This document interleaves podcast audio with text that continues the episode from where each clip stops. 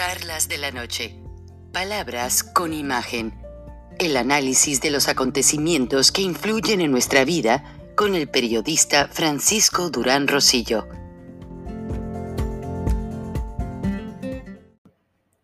Buenas noches, bienvenidos a Charlas de la Noche, Palabras con Imagen. Hoy iniciamos nuestro programa con un nuevo segmento que es el breve informativo del noticiero La Visión de Atlanta y que con el permiso de ellos hemos tratado de reproducir para que usted esté mejor informado. Dirigido por Frida. ¿Qué tal? Muy buenas tardes. Bienvenidos al breve informativo de la visión. Hoy lunes 11 de enero del año 2021. Arrancamos semana con la mejor información también, agradeciéndole el favor de su referencia a todas las personas que nos siguen a través del Facebook del periódico La Visión y nuestro canal de YouTube. ¿Qué le parece si nos vamos con la información de hoy lunes 11 de enero del año 2021 con todos estos temas alrededor de esta toma, este intento de interrumpir este proceso y nombramiento del presidente electo Joe Biden que sucedió el pasado miércoles? Bueno, hay muchas advertencias al respecto. FBI en alerta por supuesto levantamiento armado en 50 estados. El Buró Federal de Investigaciones se encuentra en alerta luego de haber recibido información donde grupos insurrectos están planificando protestas armadas en las capitales de 50 estados desde el 17 hasta el 20 de enero. El informe también refiere que un grupo de manifestantes tiene la intención de viajar a Washington, D.C. si el Congreso intenta destituir al presidente actual, Donald Trump, mediante la enmienda 25. Por otra parte, el Servicio de Parques Nacionales anunció hace un par de horas que el monumento a Washington estará cerrado a los visitantes durante más de dos semanas, un periodo de tiempo que incluye la toma de posesión de Joe Biden, luego de estar recibiendo amenazas de interrumpir la inauguración número 59 de la toma presidencial. Demócratas piden inmediatamente destitución del presidente Trump. Los líderes de la Cámara de Representantes manifestaron el lunes un artículo de acusación contra el presidente Trump por incitar a una turba de personas que atacó el Capitolio la semana pasada. Esta propuesta planea ser votada el miércoles para acusar al presidente Donald Trump. El líder de la mayoría de la Cámara de Representantes, Steve Hoyer, dijo que el martes por la noche se vote una resolución que insta al vicepresidente Mike Pence a invocar la enmienda 25 para reemplazar a Trump del poder y luego planean votar el miércoles a las 9 de la mañana sobre la resolución del juicio político.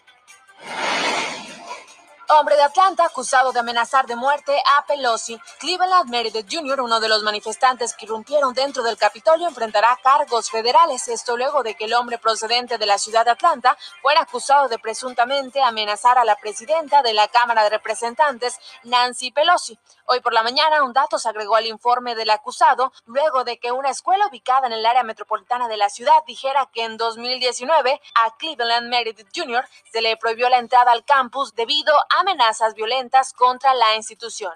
Según informes del FBI, varias cuentas de redes sociales conectadas a Meredith muestran publicaciones que apoyan el motín en el Capitolio y teorías de conspiración respaldadas por el presidente Donald Trump.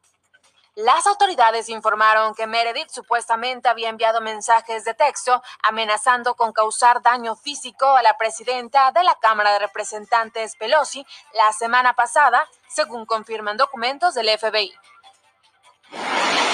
Actualizaciones del proceso de vacunación contra COVID-19 en Georgia. Hoy lunes el Departamento de Salud en Georgia expandió considerablemente la cantidad de personas aptas para recibir la vacuna contra el COVID-19. Los funcionarios identificaron esta etapa como fase 1A más, que incluye personal de primeros auxilios, fuerzas del orden y personas mayores de 65 años. Y aunque la noticia de la expansión ha sido bien recibida, aseguraron que la demanda de la vacuna ha provocado largas filas en las clínicas de vacunación en el condado de Cass y afirmaron que algunos sitios web del Departamento de Salud Pública para programar citas se bloquearon la mañana de hoy lunes después de que los servidores se sobrecargaron. Ante esto, expertos aseguraron que la demora de aplicación de vacunas se debe en gran medida a que el gobierno federal habría gastado en el desarrollo de la vacuna, dejando la estrategia y la distribución a los estados.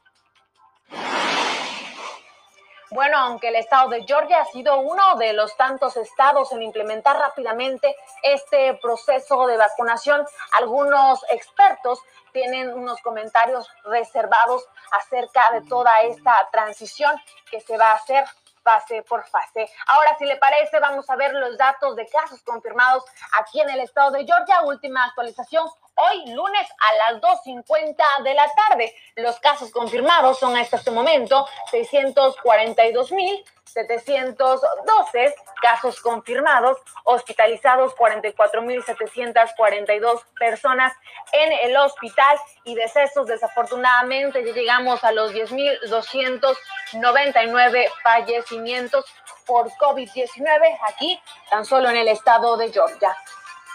Esto ha sido todo por nuestra parte. Lo invitamos a seguirnos en nuestras redes sociales, desde luego la visión ATL en Facebook, Instagram y Twitter, y desde luego también apoyarnos en nuestro canal de YouTube, dándole like, comentándole, comentar, suscribirse y desde luego activar la campana de notificaciones para que usted esté al pendiente de todo nuestro contenido. Yo soy Frida Flores, le recomendamos resguardarse de las lluvias ligeras que se van a estar presentando hoy y mañana aquí en el estado de Georgia. Nos vemos.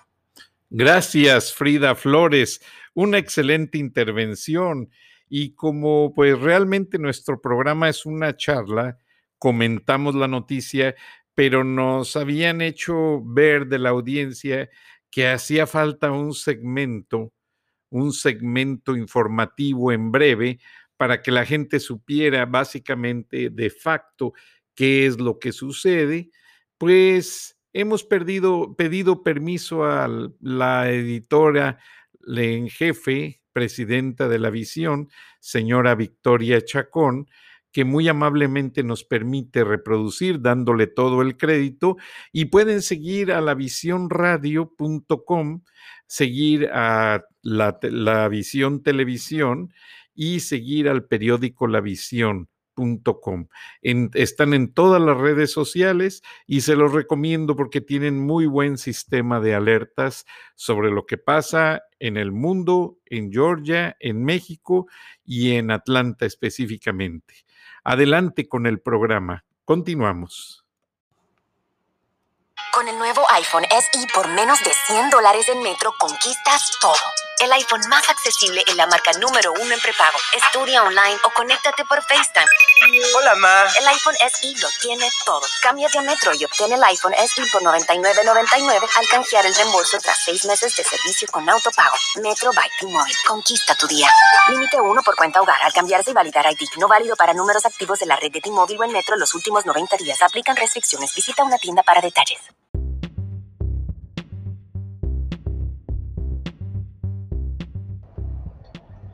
El presidente Donald Trump ha emitido recientemente, hoy eh, lunes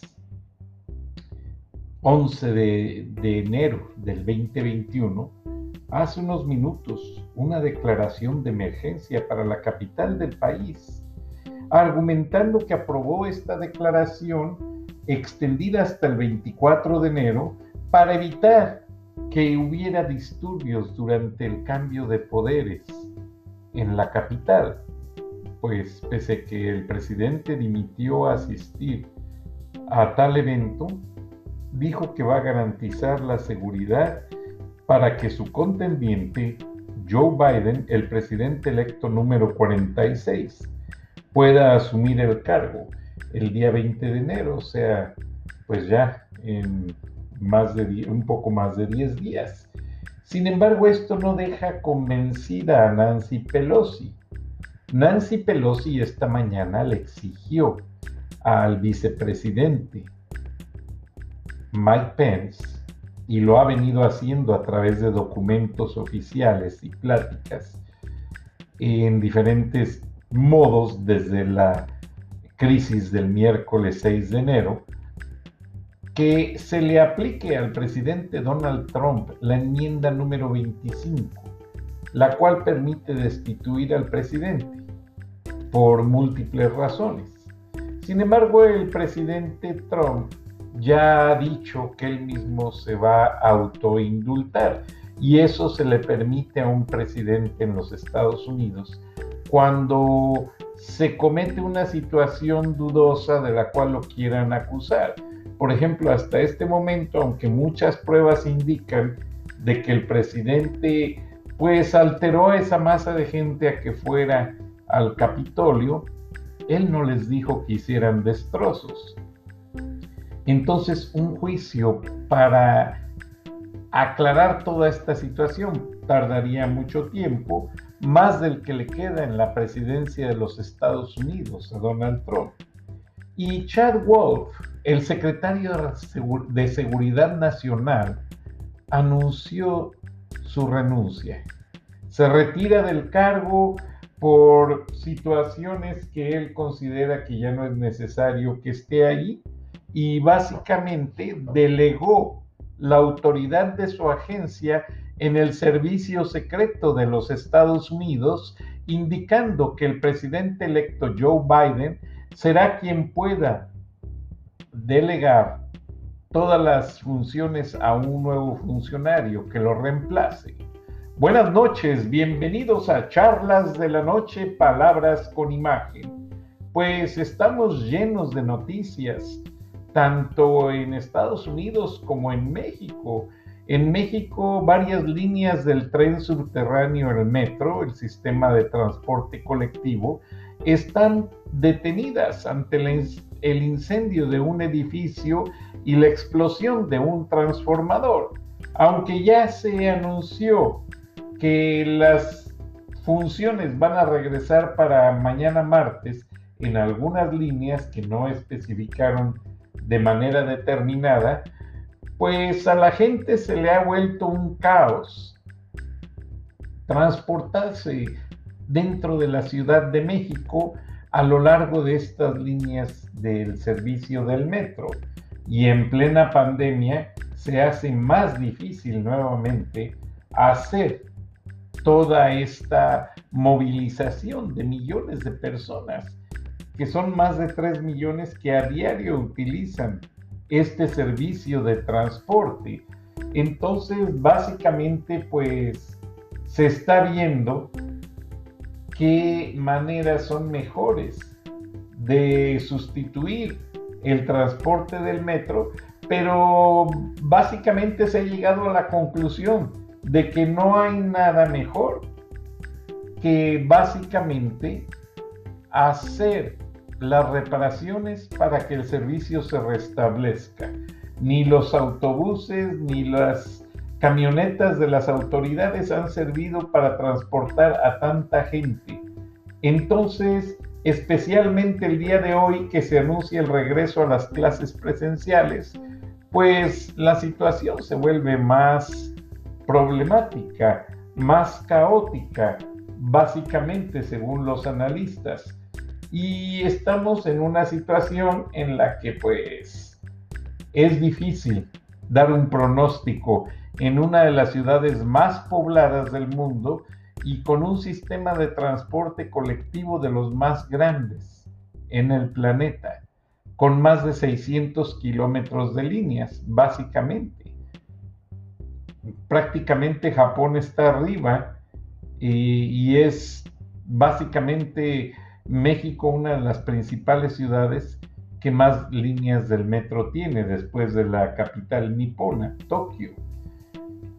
Pero básicamente en China se está dando a conocer que hay una noticia que está alertando a todos sobre un sistema de inteligencia eh, sofisticado. Vamos a escuchar lo que dicen las noticias en China en voz de un traductor y enseguida lo comentamos. La embajada china en Estados Unidos se enfrenta a reacciones de internautas. Ocurre después de que afirmaran en un tuit que los campos de reeducación en China permiten a las mujeres de la minoría étnica uigur convertirse en algo más que fábricas de bebés. China se enfrenta a uno de sus inviernos más fríos en años, pero residentes locales dicen que las estrictas restricciones de las autoridades en cuanto a la calefacción y electricidad en interiores están causando problemas. La culpa recae en las actuales sanciones de Beijing al carbón australiano. Y China está estrechando sus lazos con los países del antiguo bloque soviético. La colaboración tecnológica entre ellos es parte de su iniciativa de infraestructura de la Franja y la Ruta. Básicamente, lo que está pasando es que esta minoría de mujeres que se decía cautiva del, del, gobierno chino, del Partido Comunista Chino, pues ahora supuestamente ya pueden procrear hijos y ya pueden tener una vida libre en ciertas regiones de China. Sin embargo, se habla mucho de una guerra de espionaje entre ambos países. Y aunque la información proveniente del partido del pueblo comunista chino es muy limitada, sí se logró por parte de esta información eh, proveniente del país chino, sí se logró descubrir que hay organizaciones completas de estudiantes de tecnología en China que están dedicadas a buscar la manera de hackear, o sea, de intervenir las bases de datos de servidores de empresas multinacionales que operan en Estados Unidos y que tienen oficinas en gran cantidad de países en el mundo para pues hackearlas o intervenirlas y afectar su operación.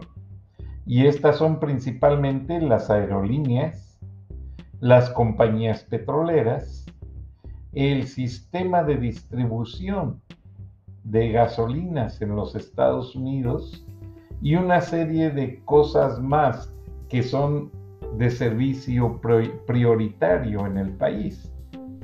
Afortunadamente, desde que se empezó a hablar hace una semana de ciertos hackeos a servidores de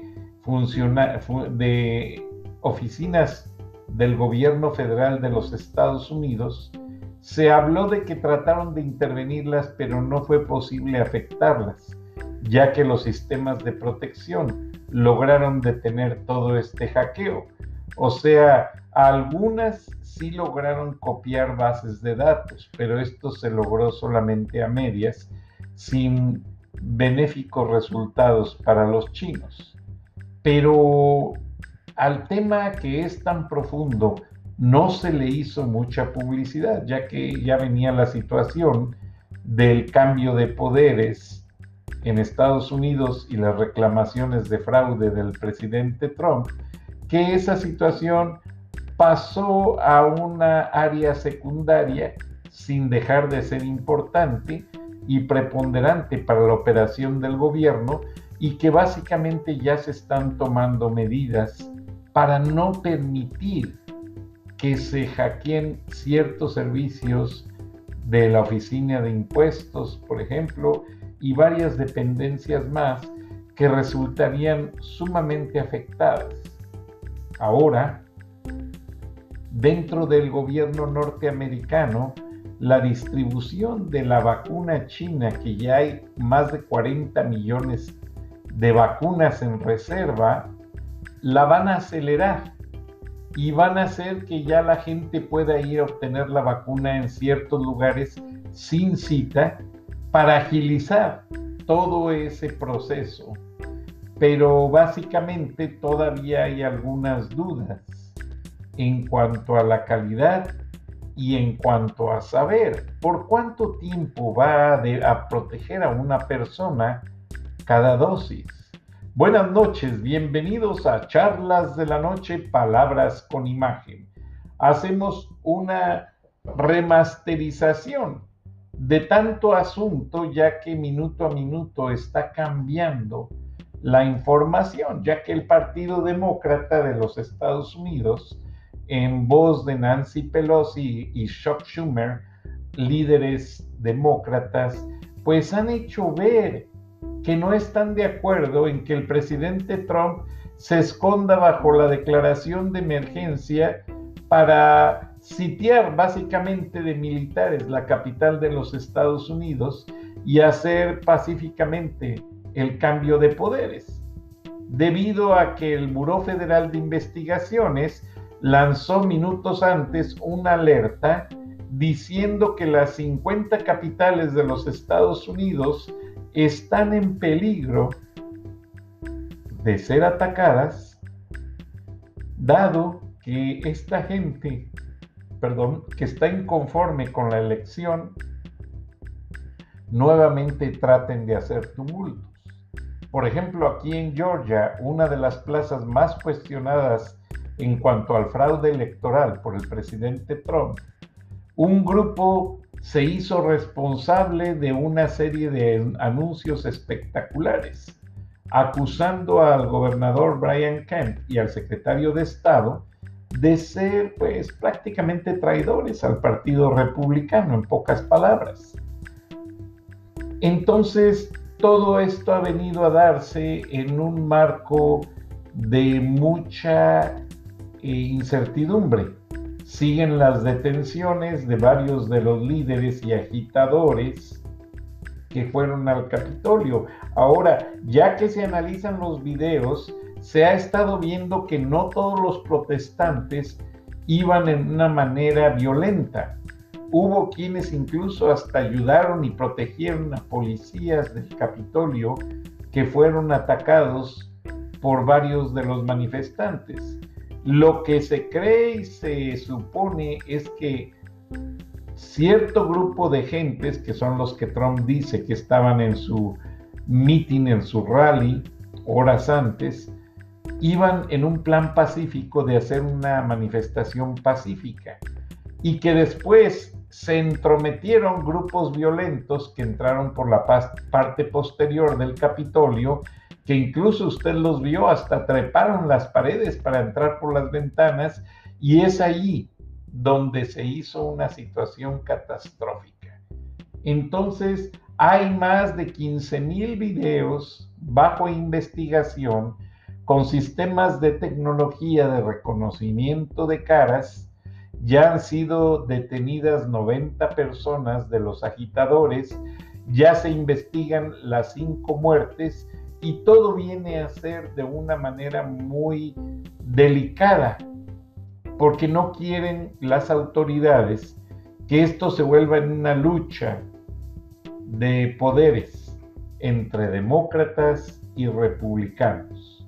Regresando a la Ciudad de México, pues se supone que el doctor Hugo López Gatel, que ya venía de regreso de Argentina, se mantendrá en su cargo en la Secretaría de Salud. Sin embargo, siguen pidiendo su renuncia.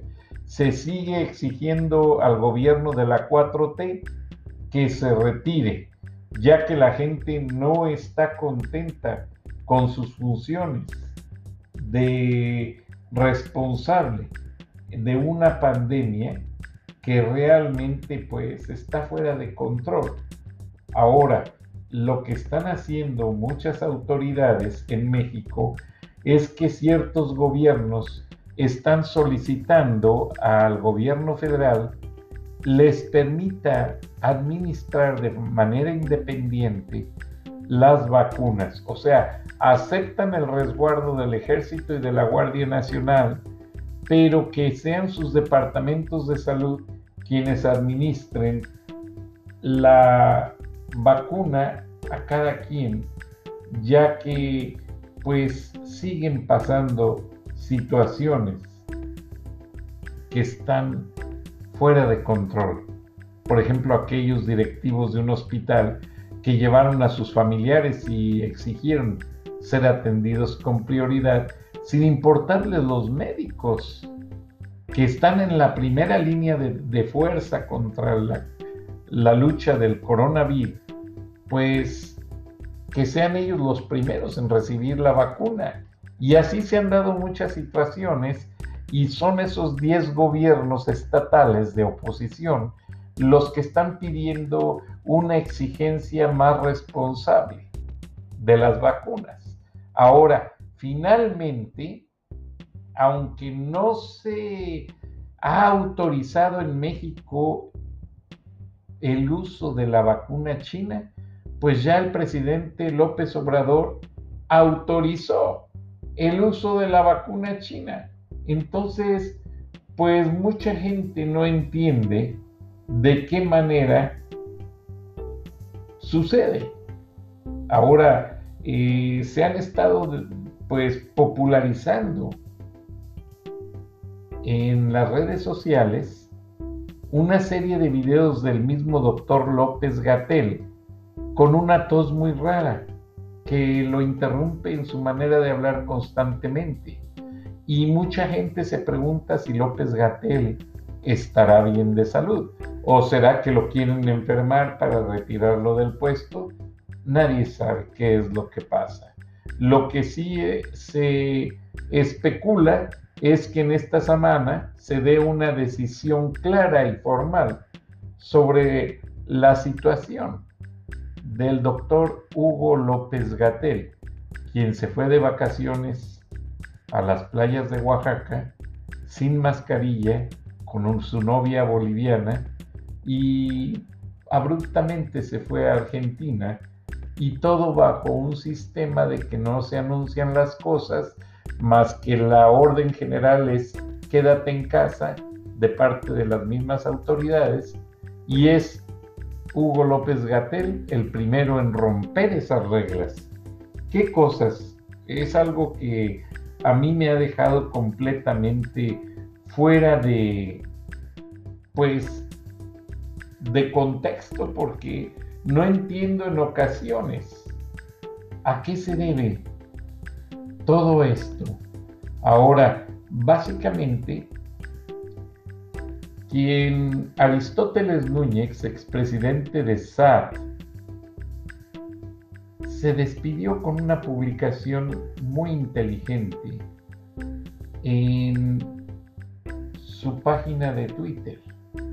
Y básicamente se las voy a leer porque dice lo siguiente. Echarle la culpa al señor Andrés Manuel López Obrador de lo que actualmente sucede es injusto y limitado. Debo reconocer que Andrés es consecuencia, no causa. Abro último hilo y despedida de Twitter. No voté por Andrés Manuel López Obrador, pero debo reconocer que he sido parte de una sociedad que no ha hecho lo suficiente para tener un mejor futuro y un mejor gobierno. Eso me hace corresponsable. Tratar de evaluar por qué hemos llegado a este punto obliga a analizar la idiosincrasia del mexicano. El mexicano se ha formado por generaciones en una cultura aspiracional y al mismo tiempo envuelto en la cultura del fracaso. Sí, duele, pero es la verdad. El éxito o la aspiración de salir adelante de muchos mexicanos está fundada en el pensamiento mágico, en el evento fortuito o la suerte, sacarse la lotería, recibir una herencia, encontrar un tesoro, robar sin ser descubierto o que alguien superior se lo dé. Son muy pocos los mexicanos que basan su éxito en desarrollar la capacidad individual y liderar un grupo, en construir y producir, en descubrir e inventar, en crecer y utilizar el conocimiento, en hacer la diferencia quitándose las ataduras del miedo o de los riesgos. La aspiración de éxito de muchos mexicanos está motivada en alcanzar o detener al otro. Ven en el triunfador el techo o el límite de su aspiración. No lo ven como un trampolín. Se mueven por la envidia, no por la superación. Ansían el éxito del otro sin asumir el esfuerzo propio. Muchos mexicanos no están preparados para el éxito. Hasta cierto punto le temen, navegan en el conformismo y la inercia de su habilidad. El boxeador, futbolista, el cantante, el mi rey, al no saber adiestrarse, pierden un poco tiempo en su fortuna y terminan en la indigencia. Otro tanto de mexicanos centra su aspiración o éxito en la acumulación de bienes materiales, lujos, viajes, buen salario, etc. Pocos de ellos mantienen el equilibrio y desprecian a la familia, la cultura, la lectura, la educación, la solidaridad y la espiritualidad. Con una mayoría social, así resulta fácil que venga un falso profeta, redentor, líder demagogo o mesiánico a gobernar un país. Es necesario, es perfecto, solo hasta apuntar a la primera corteza cerebral de los electores. A menudo se nos olvida una gran parte de la sociedad mexicana, esa que algunos llaman pueblo, elige, decide y actúa con base a los sentimientos y emociones. Donde no hay comida, oportunidad, empleo o satisfacción, no cabe la racionalidad. Es ahí donde el demagogo encuentra su nicho, en satisfacer las necesidades emocionales. Muchos mexicanos alcanzarán una sensación de bienestar temporal basada en la pírrica lucha contra el poderoso, el rico, el exitoso, el diferente, otros en recibir algo con menor esfuerzo. En tanto no hagamos un acto de conciencia como sociedad, será muy difícil conseguir el bienestar duradero fundado en crecimiento de los individuos, donde con libertad cada uno emplee sus capacidades y en ésta se finque el éxito propio, innovado, descubriendo, no copiando. En el modelo democrático que nos rige, el voto del ignorante, del flojo, del subvencionado, vale lo mismo que el del empresario, el intelectual más exitoso del país. Por tanto, si la sociedad es importante, ganará la ignorancia. Si la sociedad es apática, ganará el impulsivo. Así como vamos nos, nos vamos acercando más a lo primitivo y nos alejamos de lo más civilizado y racional. El futuro no es prometedor, apenas estamos en el comienzo de una nueva forma de gobernar a la que la mayoría social, informada o no, ha dado su confianza y debemos respetarla. Llevamos dos siglos aspirando y anhelando el bienestar social, dos siglos de mínimo esfuerzo enquistados en el sistema paternalista más omnicioso, más ominoso que nos han dejado los gobernantes y del que yo he sido parte. Es momento de hacer un alto personal, cultivar la cultura de éxito en mis hijos, mi familia y mis amigos. Enfocar el esfuerzo para crecer y superar, no al otro, no al de enfrente. Superarme a mí mismo en inventar y descubrir lo hasta ahora no descubierto. Las redes sociales contaminan, son tóxicas. El tiempo es corto y el reto es grande. No cabe en mí la envidia, el rencor y menos el odio. Si a alguien ofendí, reciba mi disculpa. A muchos mexicanos les deseo una reflexión sobre el verdadero éxito y luego el éxito. Atentamente, quien fuese el director del SAT que hoy publica básicamente esta carta porque quiere dar a entender claramente que no está ligado a lo que es la política de la 4T. Aristóteles Núñez con esta reflexión sobre el México de hoy. Se despide del cargo y así varios más lo están haciendo. Y López Obrador se va quedando acompañado de un raquítico equipo de funcionarios que no le han dado una carta de experiencia a su gobierno. Más bien han sido todos ellos parte de los mismos errores de la 4T. Errores garrafales, errores enormes como el que van a cometer en febrero al autorizar en las cámaras de diputados y senadores al Banco de México a comprar excedentes de dólares.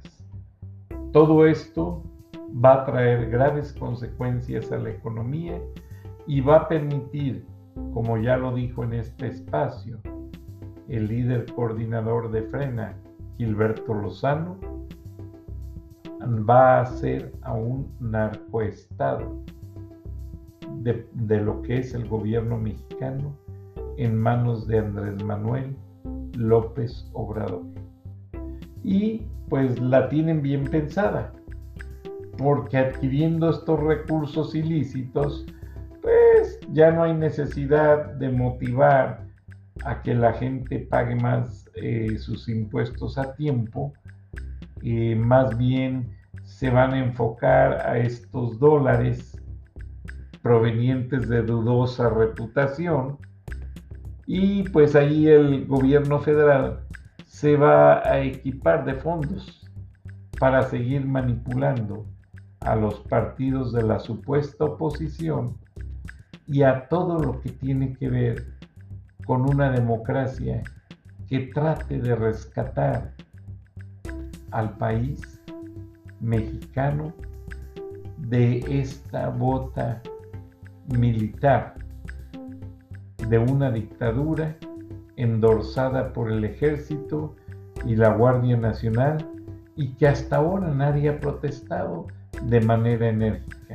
Sí, la gente hace sus comentarios en redes sociales, dicen lo que no les parece, se, se incomodan con ciertas acciones, pero nadie ha ido a pararse a Palacio Nacional a hacer un juicio de opinión frente a frente al gobierno federal y entregar en una carta los puntos de vista de lo que la sociedad no le parece. Se nos agota el tiempo, les agradezco el favor de su atención, pero nos escuchamos mañana, donde estaremos dando detalles sobre la crisis en Washington. Buenas noches.